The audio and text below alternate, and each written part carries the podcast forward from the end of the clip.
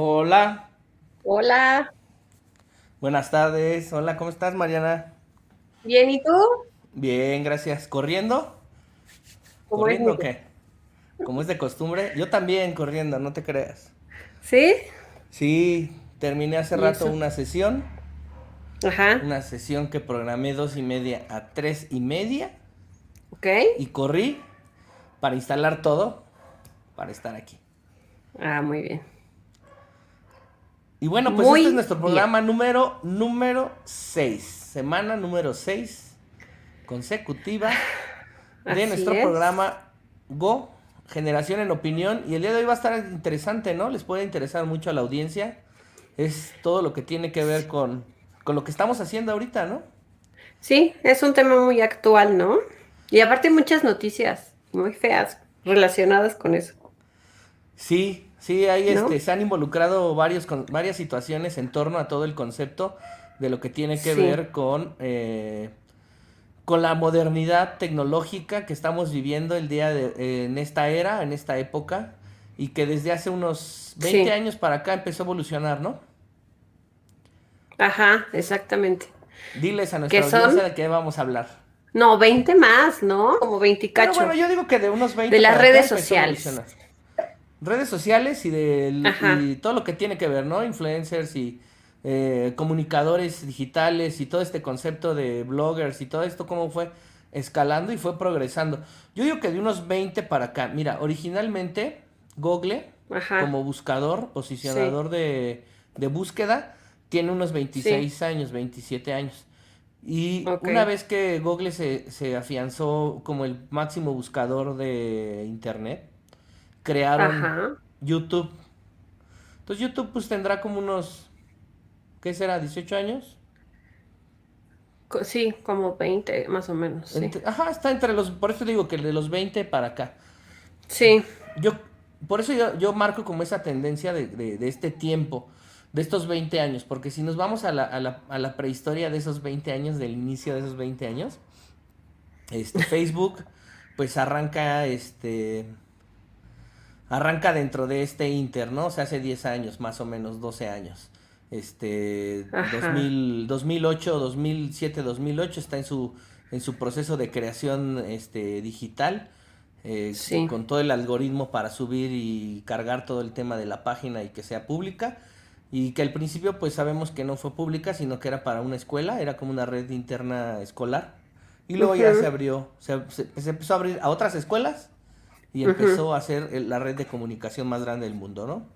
Sí, la más conocida, ¿no? La que hasta tus, tus tías y tu abuelita tienen Facebook. Sí, sí, sí, claro, todo mundo, todo mundo puedes contactar ahí.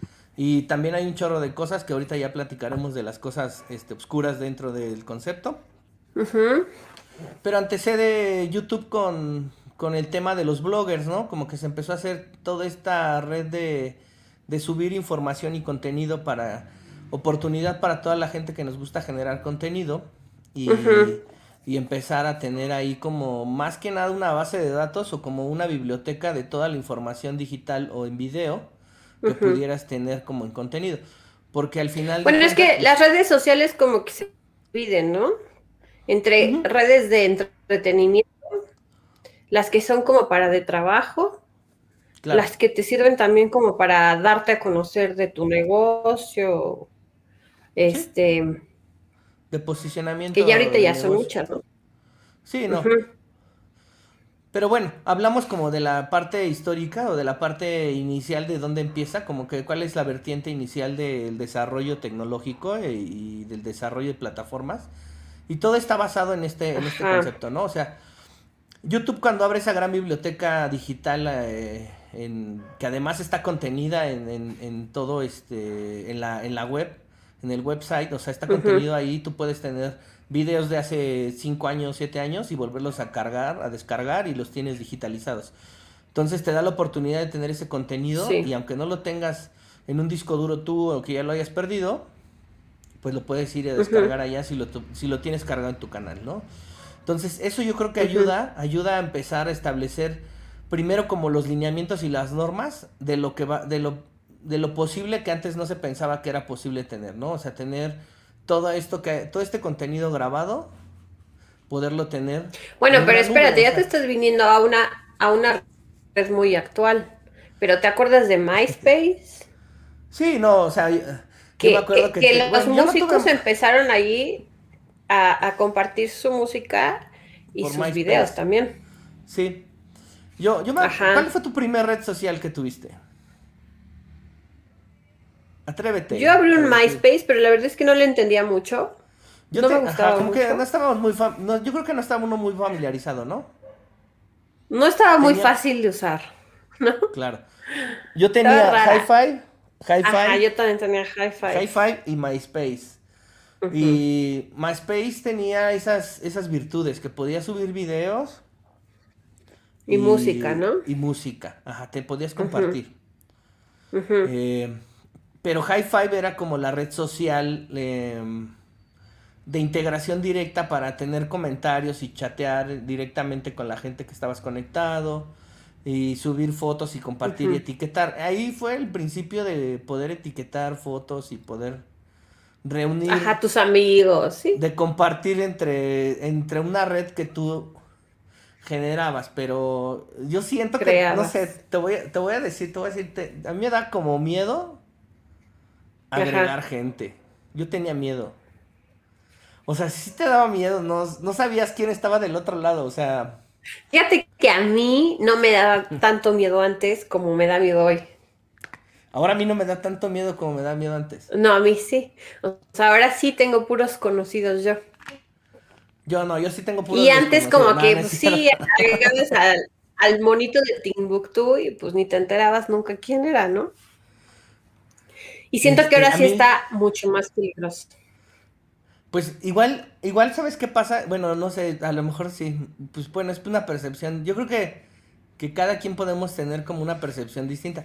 Yo ahora me siento más seguro porque conozco más el funcionamiento del algoritmo, las redes, de cómo funciona, de cómo puedes establecer, qué tanto puedes hacer con los bloqueos, qué tanto puedes hacer con el tema. Además de que como yo no me tomo nada personal, pues muchas veces algún comentario, alguna cosa, pues sé que la hacen porque es algo que sucede espontáneamente en una red social por alguna publicación, etcétera, que pueda ser generada para la gente. Pero realmente, este, pues no sé, o sea, no sé, me daba más miedo antes porque yo no, yo no conocía. No, pero deja, deja tú los comentarios, o sea, ya el que te hackeen la identidad o cosas así, porque sí se sabe de eso. Claro, claro. Sí, o sea, sí, sí te entiendo, sí, sí te sigo en ese, en ese tema, sí te entiendo. Yo, yo me siento más seguro ahora, como que más bien sé que te pueden hackear y todo, pero también tengo más seguridad en mis equipos. Conozco más el concepto estructural de la, del funcionamiento de la tecnología y las redes. No, pero a ver, a, ver a lo que yo me refiero es, exacto, o sea, tú subes fotos, y cualquiera puede copiar tu foto. Sí. Y ponerse a la Ain García. y subir ah, tus fotos y, crear una historia de ti. Puede robar identidad. Eso es a lo que me refiero. Sí, sí te entiendo. o por ejemplo, yo que tengo un hijo, está cañón también la identidad de ellos. No, yo sí creo que para, para el tema de los niños, digo, las redes sociales, las redes sociales originalmente están diseñadas para mayores de edad pueden estar funcionando en los no, claro, entre los 16 y 10 Pero por ejemplo, ahorita con permisos de papás. Ya para más abajo es muy muy riesgoso y muy peligroso por el tema de las edades. No, no, no. O sea, me refiero, por ejemplo, 10 años está cañón. Sí, pero por ejemplo, las influencers que suben fotos de ellas con sus hijos o stories en Instagram de que están comiendo en tal restaurante con sus hijos y su esposo y, abren su vida totalmente, pues, está medio cañón, ¿no? Sí, o sea, aquí el tema es que, bueno, sí, claro. Ahora, este, eh, yo, ahorita vamos a tocar ese tema porque está bien interesante el, tema de las publicaciones, del flashback de publicaciones continuas, cuando tú, tú estás mostrando todo lo que haces y como la secuencia de cosas que haces. Yo soy muy de eso, de mostrar, eh, de mostrar lo que hago, pero este, mantengo mi anonimato. Nunca digo, nunca etiqueto lugares precisos donde estoy. O sea, eh, ah, en la Ciudad de México. claro. O sea, estoy en la Ciudad de México. Este, estoy en tal lugar. sí. Eh, igual sí, estoy en Cancún. Sí, está bien, estoy en Cancún, o sea, sigue siendo una ciudad muy grande. Pero sí, obvio, ya cuando estás en un lugar único, especial, específico, donde tú me dijeras, ¿sabes qué? Estoy, este, en la bodeguita del medio de Playa del Carmen. Ah, no, pues sí. O sea, es una, ¿no? O sea, ¿sabes? O sea, es muy específico, como que ya es muy, muy específica. Yo lo que hago es subo las fotos. Yo subo las fotos después. Sí, también eso. El, de hace dos días o de hace tres días. Ajá. Y sí, tampoco nunca comparto la ubicación. Sí, claro, yo creo que también eso ayuda mucho a tener este, a tener, a tener un poquito más de control con el tema de dónde, de qué es lo que quieres tú mostrar. Por eso te digo que ya yo me siento más seguro ahora. O sea, sí sé que cualquiera puede tomar mi foto. No creo que les interese tomar mi foto, la verdad. Este, bueno, eso pienso. Uno nunca sabe. Uno nunca sabe. Pueden utilizar mi, identidad para tener tu identidad. beneficios.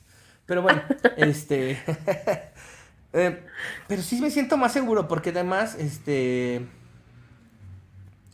Mira, todas mis fotos están brandeadas con, con mi marca personal. O sea que... Que en cuanto la toman, o sea que cuando la cuando tú haces los, los marcos personalizados en Facebook para tomar fotografías, tienen, un, tienen una calidad de su vida que solamente el dueño o sea, el dueño directo del marco. Tiene la original, ajá. Ajá, tiene la subida de alta calidad de ese, de ese formato. Digo, tú sabes perfectamente, pues es diseñadora. Pero ya cuando alguien la toma, la copia y la pasa, se ve, se ve pixeleado el, el branding del marco personalizado. Y en ese momento te das cuenta que esa foto no es la original de la persona que la subió. Y si yo la viera o alguien me dijera, eres... bueno, este", pero por ejemplo, tú que ya tienes conocimiento de eso. Por eso te digo que yo me siento... Pero si la este abre tu mamá, abre los dos perfiles, no se va a dar cuenta cuál es el falso y cuál es el verdadero. Mi mamá no abre su perfil. Bueno, imagínate que lo... Exacta, exactamente, o sea, no se va a dar cuenta no, pues, cuál es el verdadero y cuál es el falso. Pues sabrá dónde estaré antes de abrir un perfil. Pero bueno, este, sí me siento más seguro por ciertos temas de conocimiento ya de la, del funcionamiento de la red y del funcionamiento en específico de los algoritmos y las herramientas. Desafortunadamente la gente no lee, no lee todo, todo lo que te dicen que debes, de los pasos que debes de seguir para que puedas navegar tú libremente o con más seguridad dentro de esa red social. Nos brincamos todo y le damos a aceptar. Sí, Todos los términos de privacidad. Y yo los leo cada determinado tiempo, ¿eh? Para volver. Porque a lo mejor hace dos meses yo decía que algo sí y ahora digo que no, ¿no? O sea, que, todos me comenten y ahora pongo que solo mis conocidos. De hecho, van cambiando. De hecho, han estado cambiando intermitentemente todo el paso de este año. Y la prueba más, más este, real y tangible es que justamente el año pasado, en principios de la pandemia, febrero, marzo, todo el mundo estuvimos subiendo contenido de videos con música, entrenando ejercicio, retos, este, challenge, comida, cocinando, o sea, mil cosas que se desarrollaron en, en todo esto. Y pues subías la música y no te muteaban, no te muteaban los audios. Llegando casi a los final, al, al tercer último trimestre del año empezaron a mutearse, empezar a este decían, te mandaban alertas, en el caso de Facebook directamente. Te mandaba alertas y te decía que sí. estabas utilizando los derechos de autor de otra persona, etcétera, que alguien reclamó, punto, se acabó. Sony, no sé, una empresa y ahora a partir de enero de este año en automático te bloquean videos que tengan más de 20 segundos música y ya no, te, ya no nada más las empresas productoras de estos discos reclaman la autoría, sino ahora ya los autores directamente o los cantantes ya, te, ya están reclamando los derechos del uso de la canción. Entonces, por eso nosotros, mira, yo, yo acabo de tener un tema, eh, y eso es lo que estaba cambiando intermitentemente. La semana pasada, los últimos dos programas que tuve de la temporada olímpica, de las noticias olímpicas, eh, me mutearon el video por el por el video que tenemos de intro, como por ejemplo el de ahorita que tenemos. Aunque está pagada la música de intro y que es una música eh, pagada, digamos, ya tiene más o menos unos 7, 8 meses y seguramente ya la empresa que hizo, que compró los derechos con, la aplicación que yo hago ese video, ya no renovó esa, esa licencia y me empezaron a, me empezaron a, bloquear. Digo, fueron dos, programas y yo lo que hago es escribir tal cual. Es una intro, es una música, el derecho de autor lo tiene tal, tal este, aplicación, punto. Y ya me dicen, ah, sí, ah, está bien, te lo regresamos. Y ya. Digo, ¿Ah, para mí ya... Ajá, sí me pasó eso los últimos dos. Entonces estamos esperando a ver si no nos, este, nos censuran estos audios por, por la intro. Pero si no lo llegan a censurar en la primera, pues cambiaremos de cambiaremos de, de, audio y ajá, meteremos otra música pagada que pues podamos utilizar de dominio personal. Las licencias duran nada más alrededor de de 6 a 8 meses, ni siquiera duran tanto tiempo en tu propiedad. Pues es que ahorita ya la tecnología y todo está, o sea, avanza así, así, de diario. Sí, tenemos que evolucionar, ajá, porque si no hasta también cansas. Digo, nosotros llevamos seis programas utilizando este intro para ustedes, pero, pero al programa número 10 vamos a cambiar el intro, o sea, eso va a ser un hecho y seguramente va a ser distinto. Pero bueno, va a tener otra música, va a tener otras cosas, otra, otro dinamismo. Pero por eso estén pegados, estén al pendientes de lo que estamos platicando. Ajá. Pero bueno, ¿cómo te, ¿cómo te sentías en High Five? es la primera vez que conociste eso. Primero, bueno, pues funcionaba en versión beta y súper robótica, ¿no? sí. Pues fíjate que sí, sí, sí compartía fotos, pero sobre todo como que interactuabas más con la gente, ¿no? Bueno, es que yo ahora casi no uso mis redes sociales. Este, como yo que era la novedad, era la novedad, había mucha novedad y... Mira, te voy a decir, yo creo que hay dos estados distintos de dos épocas diferentes. cuando empezó todo este tema de las redes, la novedad te hacía que estuvieras metido interactuando con todas las personas, o sea, dándole like, comentando, mucho, mucho, mucho, mucho. Ahora la gente empieza a elegir el contenido que quiere. O sea, estamos en una era donde la gente ya seleccionó contenido. Yo creo que pasamos por tres o cuatro etapas. La de desconocimiento y de quererse y quererle decir sí a todo y aceptar todo para saber todo. Esa fue la primera. Luego la segunda es la de, ah, pues tener reservas y como que, ah, ya no me gustó. Porque también hacías el tema, empezó a ver el tema del, de, de estoquear, de estar acá como checando a gente del pasado, ah, de tu presente, de tu pasado no lejano y de tu presente, y de tu presente con el que no te llevas y dice esa. Entonces ahí fue como el tema investigador, como que la gente andaba viendo sus alcances y haciendo como esa experimentación de social de comunicarse con gente del, de, otro, de, otras, de otros momentos. Ajá. Y luego ya empezó la etapa selectiva. Bueno, sí.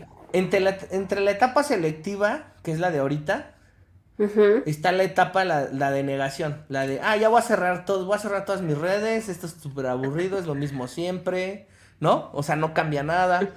La realidad es que el muro, el muro de Facebook, de Instagram, de, de Twitter, del que me digas, no cambia si tú no tienes, si no sigues a muchas personas para ver mucho contenido. Esa es una. Este, si tienes a a menos de 100 personas de contactos, tu muro no va a cambiar en 5 horas. O sea, va a estar igual. Vas a ver lo mismo. Si tienes muchas personas, vas a ver, ah, vas a, antes veías mucho de todos. Sí, te lo variaban, ¿no? Ajá. Luego veías mucho de los mismos a los que más les dabas like porque ahora el algoritmo empezaba a evolucionar. Luego entonces veías a los mismos que ya no querías ver a los mismos y querías ver a los otros y no sabías cómo verlos porque no habías... Entonces ahí fue cuando dices, ah, pues cierro todo, ya no quiero saber nada de nadie. ¿No? Mucha gente empezó a cerrar y yo me acuerdo y de repente ya hacían otras cuentas y no sabía ni cómo regresar a su cuenta anterior. O sea, no rescataban ni su cuenta principal. Entonces, yo, yo tengo gente que tiene tres cuentas con el mismo nombre, con la misma foto, y yo digo, ¿en, serio? O sea, rescata la principal, ¿no? Es que en esa tengo, alguien me, me sigue, y yo, pues en la otra también, o sea, es lo mismo, ¿no? O sea, Sí. o sea, como que no te puedes esconder, bueno, X. Y ya ahora estamos en la etapa selectiva, ¿no? O sea, ya la gente empieza a escoger Bueno, lo que le gusta ver Cierta y el gente, algoritmo ¿no? funciona. Y el algoritmo funciona diferente. Porque tú cuando ya...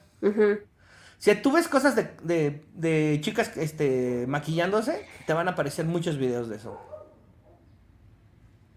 Si tú ves gente que hace deporte, te van a aparecer muchas cosas de deporte. Si tú ves gente de cocinando, va a aparecer puro cocinando. O sea, neta, de verdad. Incluso Sí. las publicidades Sí. tienen relación directa con todo lo que lo de que tú ya sigues. Entonces es muy difícil estar Ajá. en el algoritmo vigente y ver Seguir. de todo un poco, porque por ejemplo, este, uno que crea contenido, pues tenemos que estar viendo de todo un poco. O sea, no puedes casarte con una línea porque no somos creadores de un solo contenido. O sea, yo por ejemplo sí tengo un programa deportivo y, ¿no? De ciencia y deporte, salud, pero tenemos este que es de, todo y luego tendremos otro que es otra cosa. Y no puedes casarte con, con tus preferencias personales. O sea, tienes que machar con, hacer el match con todo la, la- Claro. todo. Entonces, ¿qué contenido te gusta seguir, Mariana? Sí, está cañón. ¿Qué contenido te gusta seguir? Pues sigo, aunque no hago ejercicio, sigo de eh, cuentas de ejercicio para motivarme. Sigo cuenta, muchas cuentas de mamá, Ok, de niños chiquitos, evidentemente. Claro, Este, de tips. de maquillaje, tips de fíjate que casi no. ¿De qué? De- ajá, como de crianza y de educación. De maquillaje no. Ok, Sigo de, de pinturas, de artistas, de, de arte. de todo eso, sí. Está chido. Sí. Y de música, mucho de música. Qué padre. Está bien, está bien. Todo tiene un porqué. ¿Quieres que te Sí. diga yo qué sigo? De deporte.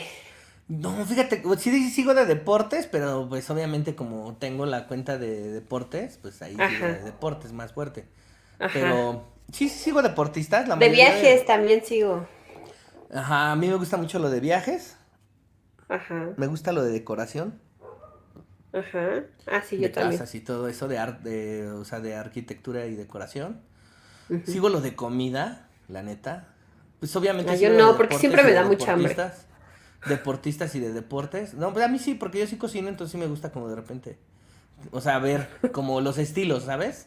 O cosas para intentar hacerlo o para hacerlo. Ajá, exacto. Ajá. Este. Sigo a las de maquillajes. Me gusta. ver las de ¿Neta? maquillajes. Sí. Pero por te gustan ellas. No, me gusta como, o sea, ¿me sabes qué es lo que me llama mucho la atención? La capacidad que tienen de control para pintarse así tan finamente, o sea, no, no, es- está cabrón. Los colores, Sí, cómo mezclan arte. el tema de los colores. Sí es un arte, la neta, sí es un arte, o sea, es que Sí. es como pintar, Sí. como pintar un lienzo, pero pues pintas el lienzo de tu cara, o sea, está cañón. Sigo lo de tatuajes porque me gustan los tatuajes, porque me estoy tatuado. Este, Ajá. ¿Qué otra cosa sigo? Del deporte, pues obvio, ¿no? Este. Obvio. Y, y, y- y me gusta mucho ver todo el tema de militar y, y restauración de antigüedades. ¿A poco? sigo unos canales específicos. Uno de restauración de armas y cosas militares antiguas. Ajá. Y el de restauración de antigüedades. Me encanta. ¿Sabes No también que canales. sigo y no dije? De mm, como de salud mental o Ah, anda. Frases Sí, motivacionales. Sí, sí, sí, sí. sí. Ahí- Y yo casi, canales. yo lo que más uso es Instagram. Es prácticamente la que uso. Yo sí tengo todas las cuentas. Pueden seguirme en, en García, Head Coach Training, en todas las cuentas. no, yo sí tengo todas. O sea, tengo casi todo. Tengo Twitter, tengo pues Facebook, Instagram, este, tengo TikTok. Ajá. Pero nuestro fuerte, y bueno, YouTube, canal personal y el canal de Go y el canal de Mechanics. Y, o sea, sí tengo como todas las cuentas tienen, tienen como ese tema. de estructura, que bueno, pues ahorita platicaremos si quieres un poquito del tema estructural con la parte operativa que hay que hacer, pues está cañón, no es tan tan fácil. La gente lo ve como muy fácil, pero no. Tienes que navegar en el, en el algoritmo, conocer bastantes cosas para estructurar. Pero bueno, yo creo que la, a ver, vamos a regresarnos ahí al tema de las de las redes sociales. Y realmente son sociales o solamente realmente son sociales, o sea, te generan un impacto social positivo o solamente son una, es una gran revista digital de chismes de todo lo que sucede en el mundo. ¿Qué te parece, esa? Pues es que ahí más bien depende tú que sigas. También qué tipo de red social te guste más, porque por ejemplo mm. Twitter es más de opinión. Instagram es, más estilo de vida. Twitter dicen que es Facebook es más de chisme. Este, LinkedIn, pues es, es, de profesionales, es de trabajo. Sí, sí, es, ajá, es como más curricular, ¿no? Ajá, YouTube, pues oh, es de blogueros. O sea, es que ahí depende qué red social uses y a quién sigas. O sea, qué, qué es lo que como que llena tu vida en ese aspecto, ¿no? Eh, Instagram tiene como sus, sus peculiaridades y te da oportunidad de incluso ser menos invasivo con el, con el que sigues por el tipo de estructura que tiene Instagram. Ajá.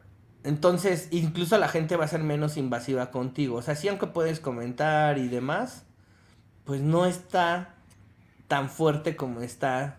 En la chisma. Eh, en la chisma de Facebook. Facebook sí está Machín. Y yo creo que por eso ha sido un gran reto para Facebook estar todo el tiempo cambiando las políticas sociales y las políticas este, que, tienen de, uso de propiedad, de segmentación, de, o sea, de todo. Es como muy complicado. Ha sido muy complicado. O sea, yo creo que sí, ha de ser un gran dolor de cabeza para la persona que lleva todo eso.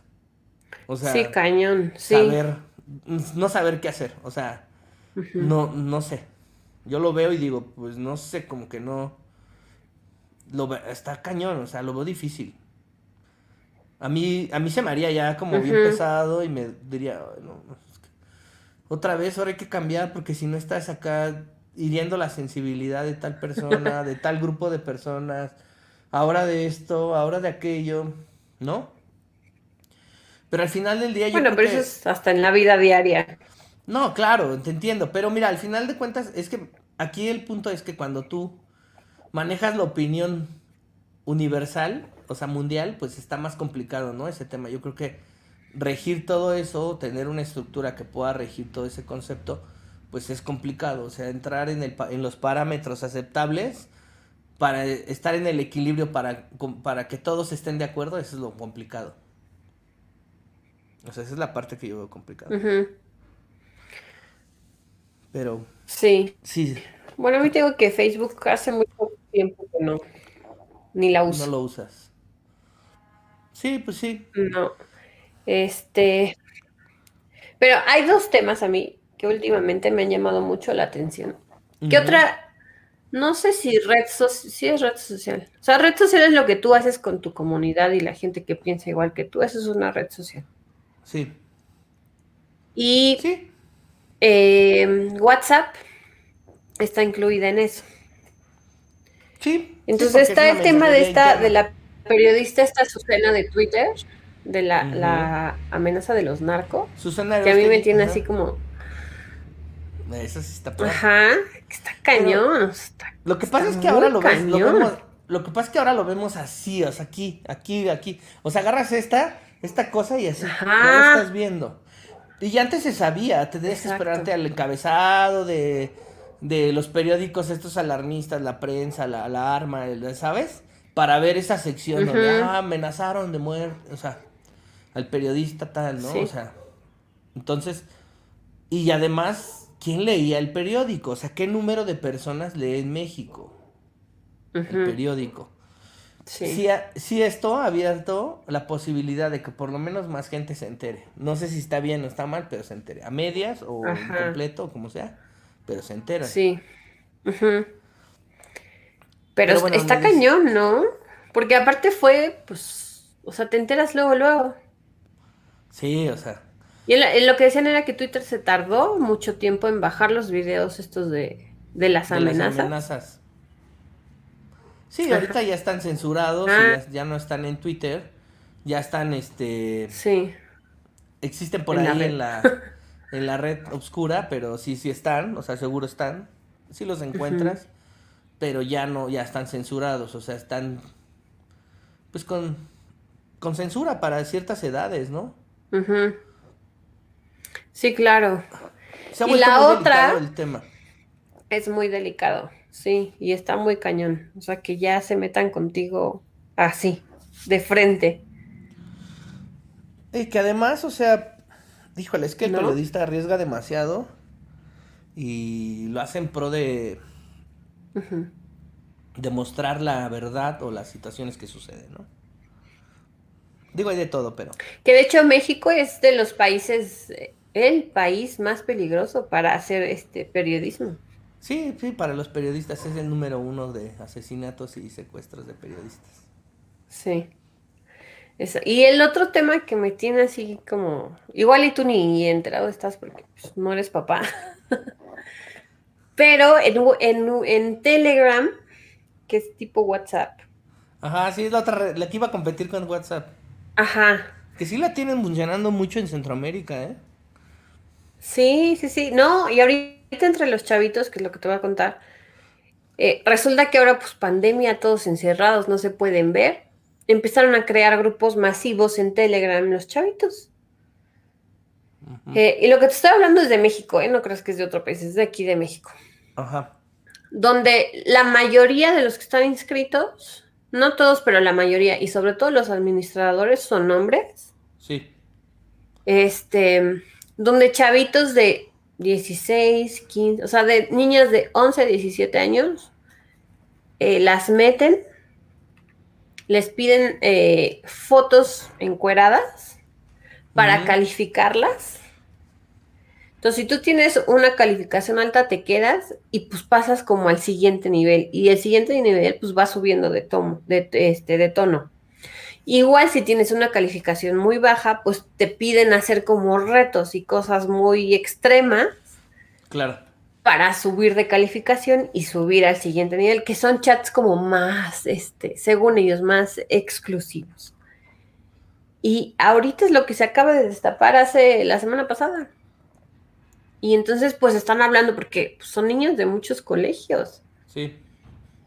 Sí, de todos lados. Digo, finalmente si son menores de edad en cualquier parte del mundo, este, y son gente pues, joven, o sea, si son menores de edad, pues ya es un tema bastante complicado y bastante delicado, donde, donde la perversión del adulto debe de estar sujeta a, temas legales. Pero es que luego ni son, ni son adultos, o sea, son primos y amigos de las chavitas. Si son entre ellos mismos, Ajá. Si son entre ellos mismos, ahí hay un tema más, este, o sea, sí es un tema también igual de delicado, pero creo que es un tema también del descuido de los papás y todo el tema educativo y la observación de los chavos, porque las redes sociales están estructuradas para un concepto eh, para ciertas edades adultas y el tema de este de este funcionamiento de comunicación en estos grupos de Telegram y todas estas cosas, pues es algo distinto donde sin duda alguna este pues los papás tienen que estar atentos de con quién conversan sus hijos, o sea, Sí, pero a las chavitas que han metido y que han entrevistado que están en estos chats, pues la mayoría dice, pues yo me metí porque mis papás no me pelan y quería que me, pues quería que me dijeran que estaba bonita y, que me pelara la gente, claro. Claro, papás, Entonces, pues, abusados. Sí, claro. Sí, o sea, no es voltear la cara así de, ah, pues no sé qué está haciendo mi hija, pues ahí la dejo, ¿no? No, no, es que yo creo que, que los hijos es una gran responsabilidad. Y es, involucrarte. Y tienes que estar metido al 100% y estar ahí observando qué es lo que está sucediendo. Y, más si son menores de edad, así tengan 17. Y de verdad es muy delicado el tema y, ajá, si tengan, les falta un día para cumplir los 18, tienes que estar a eso. Ahora, para la gente adulta, pues Mira, acaba de pasar una situación, acaban de, este, Apple acaba de decir que, que los iPhone están viendo la manera de estructurar un esquema de, este, de escaneo de, las, de las fotografías que están en iCloud Y que si están relacionadas con un con un delito sexual de menores, eh, van a reportar la cuenta y van a reportar la geolocalización de la persona para que la pongan a disposición. O sea, eso es la, lo que están tratando de desarrollar y ganar en, las, en, los juzgados para que se utilice. O sea, tú tienes un equipo este Apple, o sea, tienes un iPhone y tienes fotografías, videos de menores y eres mayor de edad. De entrada, si tú eres mayor de edad y tienes videos de menores y videos que estén reportados, porque obviamente tú sabes que, que lo que hacen es que escanean como que los datos, la, o sea, todo el tema de, de, de, del análisis este, facial y todo eso.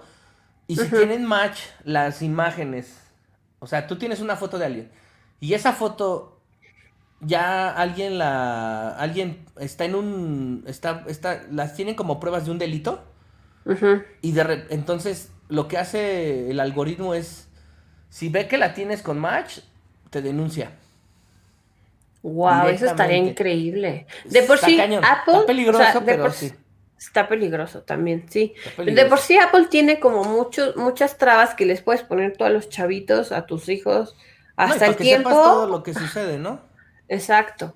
Este, que te ayuda mucho con eso que pues es que los papás de plano no están metidos con sus hijos, o sea, los dejan y luego les dan teléfonos ya chiquititos, o sea, desde los 7, 8 años que no tienen la capacidad eh, mental, no tienen las habilidades sociales como para manejar todo eso. Sí, pueden haber, pueden tener las habilidades psicomotrices y de tecnología porque, pues, por como lo hemos platicado, este, los niños que nacen ahora nacen con esta ah, tecnología que ya está evolucionada. y le pican, ajá. Y que, ya, y que ya además está muy familiarizada para el ser humano y que además pues, ya tiene facilitación de, de, conexión o de comunicación entre, entre el usuario y el dispositivo. O sea, ya está muy, ya está muy desarrollada la, la, tecnología. Ya es de fácil acceso para todos. O sea, con poquito que le, empieces a picar, empiezas a aprender. Entonces, un niño que es una esponjita, pues se lo das desde bebé, pues va a aprender, va a aprender a caminar y va a aprender a, usar el celular igual que caminar, o sea, con esa facilidad. sí, pero no sabe discernir entre Pero lo, bueno, lo malo este, ahora ya hay aplicaciones, estaba viendo que hay aplicaciones en que ya, por ejemplo, tú online te metes a una aplicación, o sea, hipotéticamente, ah, te pone un filtro y tú apareces como una niña de 8 años. O sea, ah, en un video. te cambia la edad o te cambia la, la voz, o sea, todo. Entonces tú puedes hablar con niños de 8 años y empezarles a pedir cosas que evidentemente no son de niños de 8 años este, y en, o sea, los chavitos y los niños entran a un mundo de, Es eso, o sea, es eso. Tiene todo. Tiene su. su tienes unos filtros increíbles, sí. Su 40% de la plataforma, de su plataforma, está diseñada para hacer este cambio de personalidades. O sea. Un cañón, o sea. Desde cambiarte a hacerte como si fueras una caricatura este, hacerte bebé, hacerte niño, este, modificarte los rasgos, hacerte un monstruo, hacerte lo que sea, como bien lo dices, este, niño, niña, género, todo, o sea, te cambia todo. La voz te la modifica. Ahora, lo que te decía al principio, o sea, un, un este, pederasta agarra las fotos de una niña chiquita de 8 años que esté, porque las, las mamás y los papás ahora les hacen perfiles desde que son bebés y empiezan a subir sus fotos. Sí agarra unas fotos y se pone a platicar con niños chiquitos porque pues, también se ve chiquito. o por WhatsApp, o no sé, o sea, cosas Aquí yo creo que, la inteligencia es de todos y que, bueno, como bien dices, tú vas, vas siendo selectivo y estamos en la era de la selección, de saber elegir qué es lo que, del contenido que tú quieres tener. Y que, bueno, pues, si siempre te han gustado ver este chavas en bikini, pues hay chavas en bikini, ¿no? O sea, y en, sin bikini seguramente.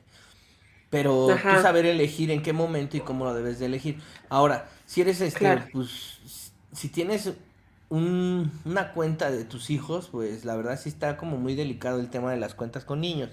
Yo no tendría, yo si tuviera hijos no permitiría que tuvieran cuentas de niños. O sea, la neta no, hasta los 17, 18 años y 17 supervisándolos muy cañón.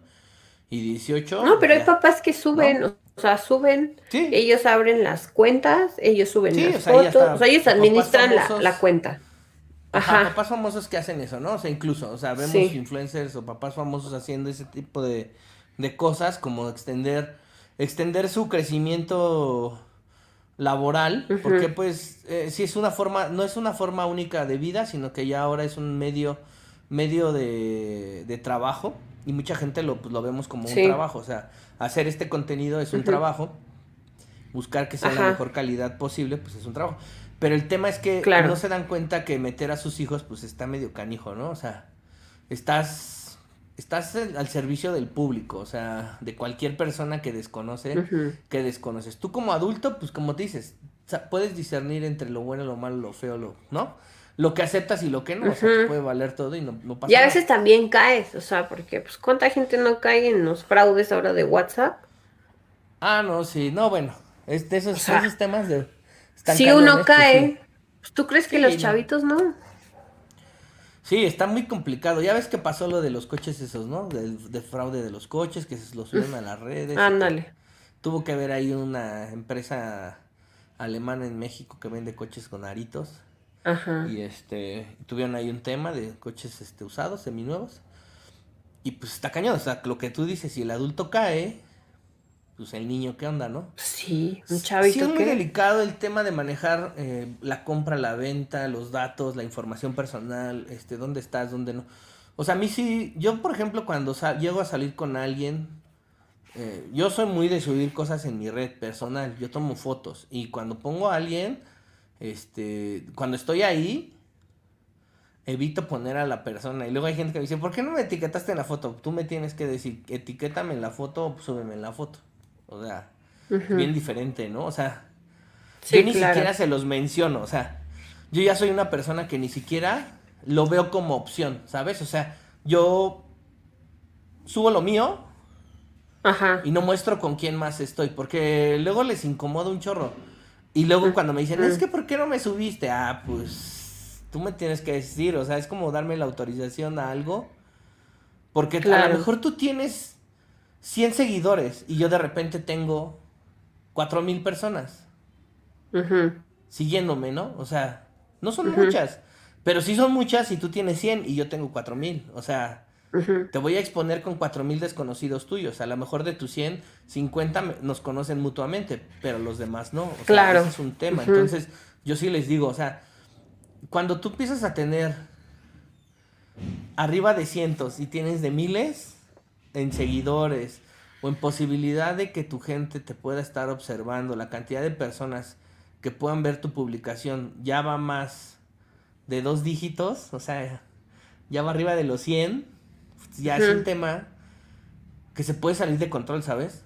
O sea, claro. Sobre todo para la persona que no está familiarizada a manejar ese tipo de, de interacción. Lo puede ver agresivo, incómodo, invasivo, etcétera, o sea, con muchas cosas.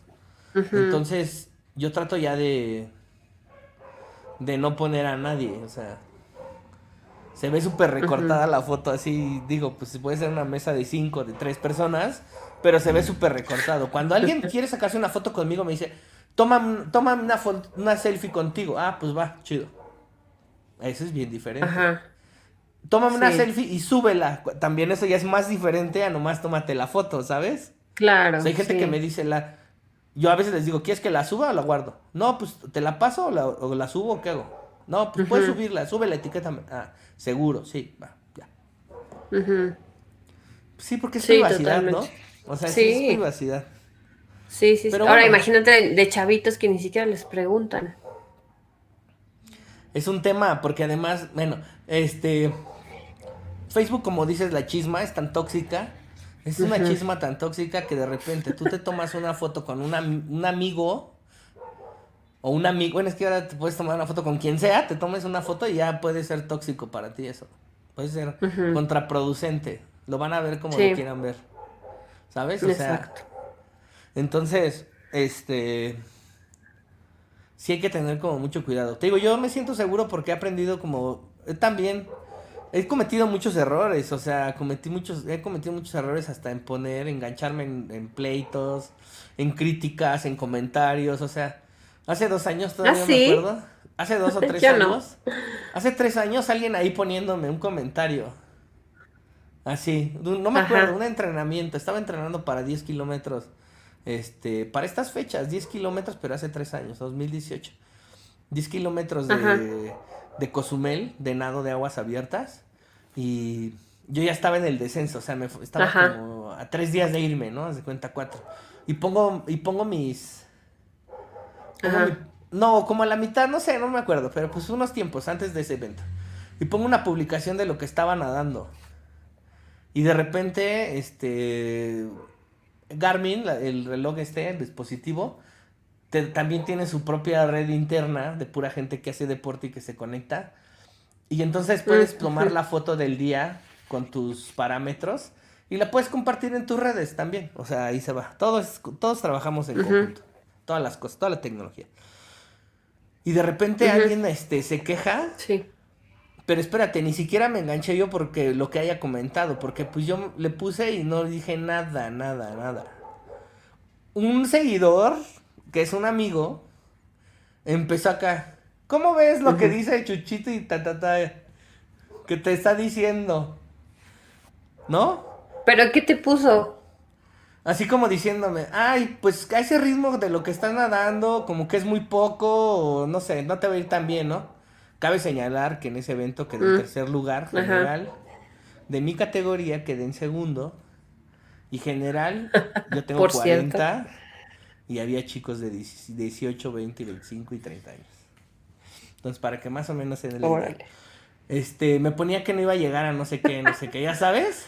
Y ni siquiera yo me defendí, me empezaron a defender los otros. Pero cuando uno de mis amigos, amigos directos, me dice, ¿cómo ves que te está diciendo tal, que no sé qué, que no sé qué? Y yo, está bien, déjalo, no pasa nada. Así, ¿no? Pero, ¿quién lo entrena? A ver, ¿quién lo entrena? Y lo empezaron a estoquear a él, o sea, a verlo a él y a checarle así como su perfil. Y me ponen así la foto del perfil. Mira, lo Ajá. entrena tal persona. Y entonces etiquetan a la tal persona. Y entonces entra el entrenador. Ajá. Y el entrenador siempre sale, o sea, su entrenador, que además trabajaba conmigo, y yo era su jefe, en donde Ajá. trabajamos en el gimnasio, Ajá. y dice, y le empieza, y lo empieza a regañar el entrenador al que me aventó y me dijo de cosas. Dice, si algún día nadaras con? Alay, no sé qué, no sé qué, te darías cuenta de lo que estás diciendo, o sea, no tienes ni idea, el entrenador, o sea, se hizo tan grande que uno involucró como a otros 10, o sea, así en cañón. Ya me dio mucha risa, había Órale. 400 comentarios al hilo en una sola conversación, más todos los demás. O sea, Ajá. y yo ahí fue como que aprendí, dije, ay, hay que dejar pasar las cosas, yo no soy de enganchar, ya no me voy a enganchar, porque esa vez me enganché, así, Ajá. y luego hasta currículum me andaban poniendo, y así como que, no manches, o sea. Me dio mucha risa. Pero he aprendido a no engancharme, o sea, ya no engancharme en esas cosas. Y también he visto que hay gente que me comenta y... Pero me Ahora, sigue viendo, también, me sigue Estando de viendo. este lado, tienes que. Ah, sí, eso, eso nunca lo he entendido. Los haters que nada más te ven por echar el odio, o sea, como por. Sí, no sé, o sea... Pero también los que estamos de este lado tenemos que tener cuidado con lo que decimos. Claro. No te- yo Y digo está que el caso este de Just Stop, ¿no? Sí, claro, famoso.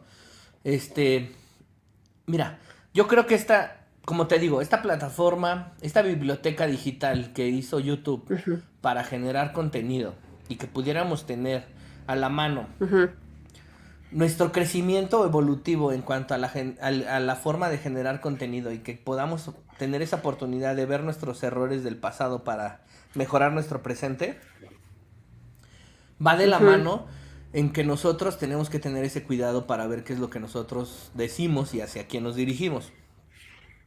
Este contenido que estamos generando es una plática entre tú y yo. Y pues realmente les puede interesar a lo mejor lo que conversamos, es un punto de vista. Por eso el mismo podcast se llama Generación en Opinión. Nosotros somos una generación de una edad dentro, de un rango de edades, que estamos teniendo una opinión de cosas, que- de a lo mejor, de temas de índole general o de, índole, de común, común para la población Ajá. pero es una opinión. Nosotros no estamos estigmatizando, diciendo precisamente cosas directamente a algún concepto o contra alguien. ¿Por qué? Porque no estamos hablando como un profesional directo, sino estamos hablando con una opinión. Entonces, cuando tenemos esta, esta oportunidad de tener, de tener este, esta voz para tanta gente, tenemos que tener cuidado de cómo lo nos vamos a expresar. No podemos sentirnos con la autoridad de, de, juzgar y criticar a los demás. Nosotros vamos a de juzgar ni nada. Ajá, es que yo creo que, que, que como te digo, esta, esta biblioteca es para meter el contenido que le pueda servir al que le pueda interesar. Que lo va a escuchar y le va a interesar, es el que te va a seguir. Por eso estamos en la etapa de saber elegir el contenido que queremos consumir. Y la gente que se dedica a criticar a los demás, y si ese es su contenido, la crítica, la crítica te va a rebasar, porque la censura va ido evolucionando. Hablamos desde la música del pasado al presente. Mira, yo sigo una cuenta una cuenta de este de un de un productor muy famoso este De, de, de, reggaetón puertoliqueño que se llama que, que, su apodo es el chombo. Él hizo él hizo el programa de él hizo la canción de del gato volador. Lo conocen por el gato volador, o sea, él es del grupo del gato volador, esa es la canción más escuchada en el mundo. Y luego hizo la del la del marcianito este verde que baila así, que lo has visto. Seguramente hace un año un marcianito verde delgado flaco que baila en todos lados, ¿no? Él hizo eso. Él tiene un canal Ajá. de te así se llama, te lo dijo el chombo. Él es el chombo y te lo dijo el chombo. Antes que nadie te lo dijo el chombo y habla de la música generacional y la verdad es que tiene una gran producción musical, tiene una gran edición de digital, de video y todo. Y en un año él consiguió 30 millones de personas siguiéndolo, ¿no? O sea, explotó. Porque es un contenido que nadie tiene. Además, él se le facilita su voz, su personalidad, la manera de hacerlo, es, lo hace genial. Lo deberías de seguir, te lo voy a compartir, está increíble. Pues él pensó en cerrar su canal porque la censura de YouTube en cuanto al tema de la música que no estaba pasando en 2019 y 2020, para 2021 le pusieron un límite, le dijeron, ya no. Y él dice, yo ni siquiera monetizo mis videos, mi canal es educativo, o sea, mandó un correo a YouTube y dijo, mis videos no están programados para monetizar. No monet yo no monetizo. No necesito, yo lo hago porque lo quiero lo quiero hacer educativo para que la gente conozca la música por generación tras generación en mi visión y mi observación. Yo soy, yo soy un productor musical y me dedico a hacer música y a y músico y cantante y locutor y demás, pero hago esto para que la gente tenga la mejor información del contenido musical de épocas. Te habla de artistas, del rock de épocas, de todo. Está súper padre su canal. Pues se lo estaban cerrando YouTube y él dijo, les mandó un correo y dijo el tema de eso, ¿no? Y dijo, pues tenemos que ver la manera porque yo tengo que exponer las canciones para que la gente reconozca qué canción estoy hablando y de qué actor y entonces voy a poner cachitos.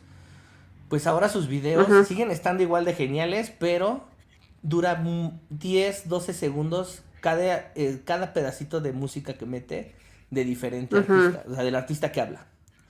Y este y él ha ido evolucionando, o sea, evolucionó tan rápido con el tema de la censura, o sea, entonces yo digo que nosotros, si queremos seguir generando contenido, tenemos que estar comprometidos en no caer en la censura y provocar que nos censuren a nosotros por algo que estamos haciendo mal, que debimos de haber ya aprendido, porque pues esta es la chamba que estás haciendo, o sea, eso es lo que yo creo. Entonces, no, no referirse Pero no nada más en redes, ¿no? O sea, el tema de no juzgar, pues es como en general en la vida, ¿no? O sea, a ti te vale qué está haciendo el vecino, a menos de que sea algo malo o algo ilegal. Pues eh, ya ver si te, metes o no, pero. El, o sea, estar eh, juzgando a la gente así nada más porque sí, pues como que no le veo yo. Ajá, la cosa es que, la cosa es, o sea, sí, claro, eso es como de uso común y general. Como te fuiste. Es que ya empezó a llover. Ya estoy aquí. Bueno, bueno, bueno, bueno. Ah, ok. Ah, como es que va a empezar a llover y está empezando a fallar. El, tema de... O sea, sí, es como tú dices, es como de, de, uso general, eh, no, no estar acá chocando lo que hacen los demás y criticando. Pero sí, sí lo que creo es que las redes sociales potencializan a mayor escala todo este concepto. Y lo vuelve más peligroso. Y lo vuelve más peligroso. Porque es lo mismo que a muchos les da el poder. A tres vecinos, a tres vecinos de tu casa, a que lo sepan, tres vecinos de tu casa y 500 personas que tienes en Facebook. Bueno, hablamos de 500, pero los que tienen miles, los que tienen millones, pues entonces ya. O millones, sí, claro. Ajá. Los que tienen millones, pues ya tienen que tener así como que no ha llegado nadie al, al billón. Lo más que tienen, creo que son 70 millones, 80 millones de seguidores. Ajá. ¿Quién en, es? En Twitter, en Twitter está, muy, está mucho más alto. En Twitter. Eh, no, pero sí, ¿no? Mm, tiene 70 80 y tantos millones en Twitter. Michael Phelps es de los de más alto, como 60 o 60. ¿Quién? Michael Phelps, el nadador. ¿Quién? Michael Phelps. Ah, Michael Phelps. Es que te cortaste. Ah. Es que ya se está haciendo. No, pero por ejemplo, mira, Kim Kardashian tiene 243 millones en Instagram. Sí, sí, o sea, ahorita como que todo el mundo subió un, 20, un 25 y un 30% cada año de estos de la pandemia, o sea, 2019, 2020, 2020 a 2021, entonces hablas que un 30% cada por año, pues es, demasiado. Ella a lo mejor tenía 2019 120 millones y ahorita tiene 200, ¿no? O sea, es doblete casi. Está cañón. 50, casi 250. Ajá, pero demasiado. Mucho pero mucho, mucho es el tema del ocio. Fíjate que yo te voy a decir y a lo mejor ah, voy a sonar, voy a sonar bien cañón y vas, no le va a gustar a muchas personas. Eh, yo me siento afortunado de crear un contenido lo más sano posible, lo más respetuoso posible para la gente en todos los sentidos, tanto trayendo la mejor información de la mejor manera para expresárselo a las personas. Incluso este, este, este, este podcast o este programa es igual, es una opinión, pero es una opinión con reservas y con respeto para toda la gente. O sea, esa es nuestra finalidad. Y para mí los cambios, los cambios que se están dando en, con el tema de la censura se me hacen positivos y se me hacen que deben de ser, porque ahora nosotros creo que debemos de utilizar las plataformas digitales como lo que son, como un medio, como una herramienta útil y hacerla útil. No utilizarla como un distractor únicamente y, y hacer sensacionalismo y todo este tema de utilizarla para el mal sin utilizarla para el bien. Yo creo que está muy bien el tema de la censura. O esparcir tu, esparcir tu hate, ¿no? También siento que la pantalla y el teclado les da a muchos como la valentía de eh, opinar y de decir lo que quieras sin conocer a la gente, ¿no? Claro. Fíjate que, algo que te decía, nosotros, es el proceso de generar un canal y todo esto va desde que es bien complicado, es bien complicado, este, antes de que, para la audiencia que nos, que nos conoce yo a Mariana, tengo de conocernos más de 10 años, pero a pesar de eso, este, yo encontrar esta, encontrar esta compañera, que, pues, que es una amiga, me fue difícil, o sea, yo me tardé más de 8 meses para encontrar un compañero. Me hubieras dicho antes, Alan. No era, Yo me enteré una semana antes. Es que no era por eso, sino que más bien, este, aquí es donde te digo que de repente vamos evolucionando. Yo traía ya la idea, pero no la había estructurado. Y luego de repente empecé a ver, a pensar en el nombre. Y luego empecé a empezar en la dinámica, en la estructura, en el trasfondo y luego pensar en quiénes podían ser positivas para aportarme. O sea, tanto yo pensé en hacerlo con un hombre y luego pensé en hacerlo con una mujer. Y luego pensé en hacerlo con una generación más chica, con un millennial, o sea, sea hombre o mujer hacia abajo, no me importaba. Para tener como esos contrapuntos, esas formas de ver distinta. Y tardé muchísimo.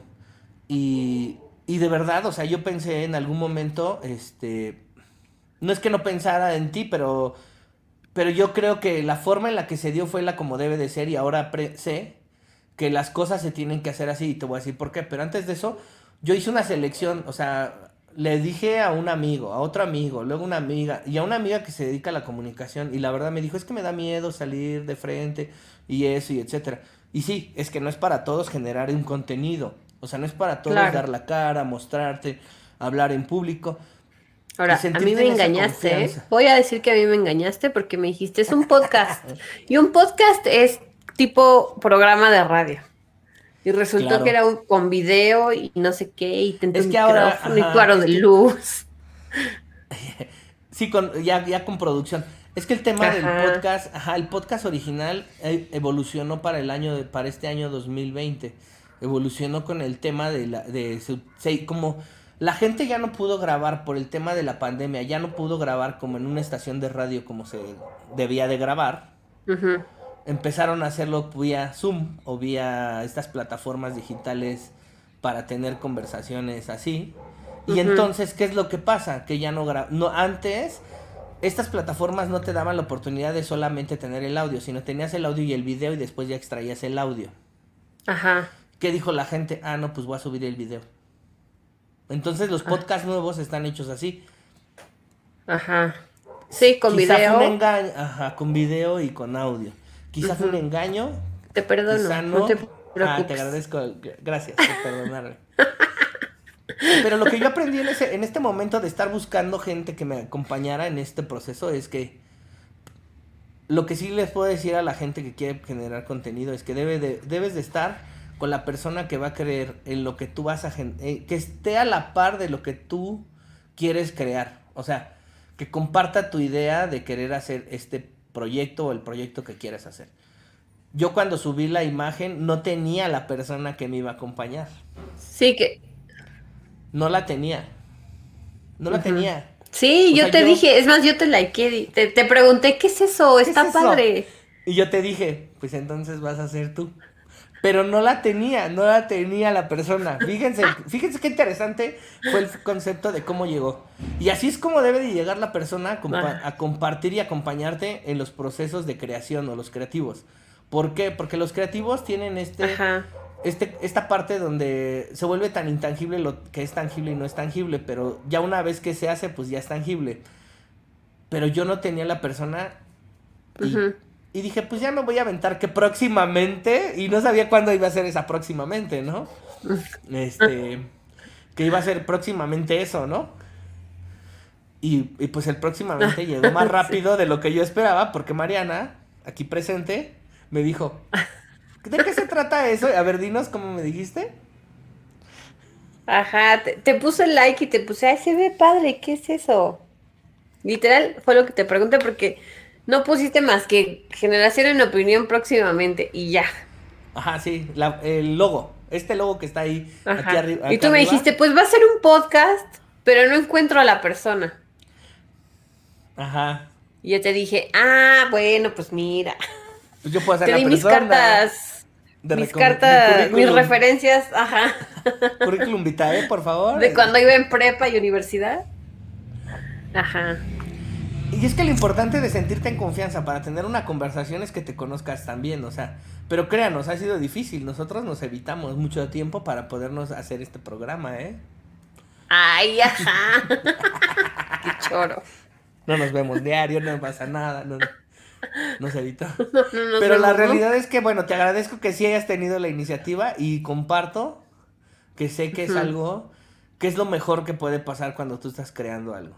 Yo ahora estoy creando un nuevo, un nuevo programa, un nuevo canal. bueno, pero tú ya pues, te estás soltando esto. Y ese programa, pues, ese soy yo. O sea, ese lo voy a hacer yo con. Yo lo voy a hacer caracterizado de alguien más. Entonces va a estar interesante porque. Todavía no, no voy a decir de qué se trata, pero espérenlo también pronto, pero no van a saber por dónde. Este. Y bueno, pues el contenido es difícil crear, o sea, Tienes que estar en el algoritmo, editar, grabar, ver que se vea bien, producir, buscar un set, buscar un espacio. O sea, sí tiene su tema. Son muchas horas de estar y como dices, es un trabajo, es un trabajo de tiempo completo. Sí, y también tienes que estar guardando tu contenido, tenerlo bien seguro por cualquier cosa. O sea, ahora pues buscamos hacer el video, buscamos hacer los clips, o sea, tener dos videos cortitos para que la gente los vea rápido, les guste y se enganchen. O sea, ir con el algoritmo, ir con las publicaciones, buscar secciones, espacios y todo, ¿no? Entonces no es tan fácil. Está padre, todo el mundo puede ser muy creativo y, es, y si eres creativo, pues busca la manera de, de hacerlo, de hacerlo posible. Pero tienes que empezar por algo, por hacerlo, que eso yo creo que es importante. Sí, aventarte, ya empezando ya. Ya después, ya después es más fácil. Ya después la gente quiere compartir contigo. La gente quiere acompañarte en los procesos. Está chido. Ajá. Pero sí. Exacto. Pues está, está bueno, ¿no, Mariana? Como, pues hay mucho. Es, es un tema tan extenso como quieras platicarlo. Tan extenso, sí. Nos vamos a quedar a medias, como es de costumbre, con temas tan largos. Sí. Que, que quizá para la. Pueda haber un próximo programa para completar esta sección. Sí. A lo mejor nos podemos eh, enfocar en esta red, de esta red esto, de esta red esto, ¿no? Órale, como la, como la definición específica de cada una de las redes, de cada una de las redes sociales y hacia dónde va, ¿no? Y, hasta recomendaciones, a lo mejor tu, top 3 de Instagram y tu top 3 de YouTube. Órale. ¿No? Va. Lo vamos a dejar pendiente, no les vamos a decir para cuándo, espérenlo, esténnos siguiendo. Pero bueno, no nos queremos extender a más de una hora, hora y ¿cuánto llevamos? Una hora, ocho minutos. Eh, Ajá. tres minutos pues son del intro, dos minutos. Es una hora, estamos bien. Para que sea, para que sea este dinámico para ustedes, ¿no? Entonces, Mariana, tenemos, vamos a tener un tema bien pues interesante la próxima semana. Yo te, no, te voy a decir de qué es. Este, tú todavía no sabes, pero yo, creo, típico, que típico que no me dices. Pero no, tú ya propusiste la, la, continuación de esto. o sea, vamos a continuar con esto para un programa, no sabemos cuándo. Pero el próximo no podemos cambiarlo porque el próximo es de suma importancia para todos los papás, todas las mamás, para todo el mundo. ¿Ah, sí? Sí. Ok. Para todas las Perfecto. Entonces, dejamos pendiente el complemento de este. Ok. Y pues nos despedimos. Esto fue. Síganos en nuestras redes. Eso, síganos en nuestras redes.